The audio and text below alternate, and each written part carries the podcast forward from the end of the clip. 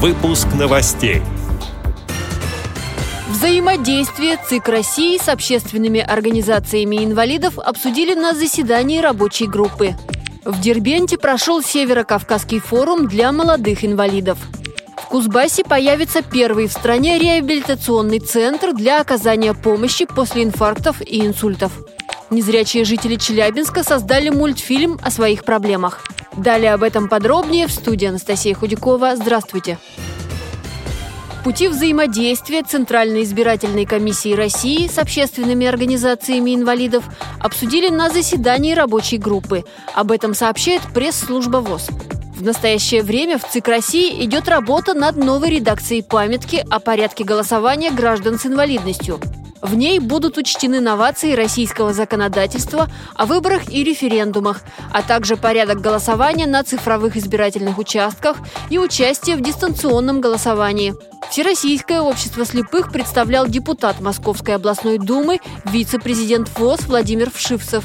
Он отметил, что число представителей Всероссийского общества слепых, которые активно пользуются новыми технологиями, за последние годы возросло с 12 до 36 тысяч человек. Вице-президент ВОЗ призвал активнее внедрять их в избирательный процесс. В Дербенте прошел первый Северо-Кавказский форум для молодых инвалидов. Встреча носила реабилитационно-образовательный характер. Среди участников были активисты с инвалидностью по зрению не только из Дагестана, но и из Ингушетии, Северной Осетии, Кабардино-Балкарии, Чечни. А еще приезжали гости из Азербайджана.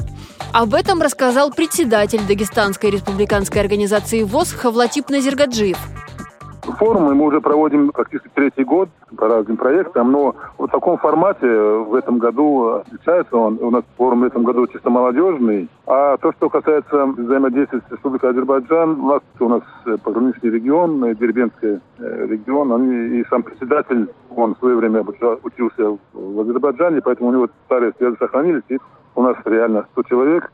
Это гости наших соседних региональных организаций, четырех региональных организаций это Республика Азербайджан и все наши местные организации. Также в работе форума участвовали приглашенные эксперты из Курска, Нижнего Новгорода, Перми и Москвы. Говорили о развитии лидерских качеств, имидже незрячего человека, о проблемах и перспективах молодежного движения. Участники попробовали себя в турнире по спортивной версии игры «Что, где, когда» и квесте. Кемеровской области планирует создать реабилитационный центр для пациентов с сосудистыми патологиями. Об этом сообщает сайт регионального департамента охраны здоровья населения. Это позволит начать новый этап в оказании медицинской помощи по третьему этапу реабилитации после инфарктов, инсультов и других сосудистых патологий. Сейчас в стране лечебных учреждений такого типа нет. Кузбасс станет пилотным регионом в реализации данного проекта. Незрячие жители Челябинска создали мультфильм о своих проблемах. Инициатором выступила областная библиотека для слепых, а мультипликаторами – маленькие читатели. Об этом сообщает портал «Вечерний Челябинск». Мультфильм «Кастрюлька мальчика Семы» рассказывает о непростой жизни главного героя и неразлучной с ним кастрюльке, которая создает немало проблем при передвижении по городу и общении со сверстниками. В итоге получился рассказ об обычных проблемах людей с необычными потребностями. В проекте приняли участие ученики и профессиональные мультипликаторы.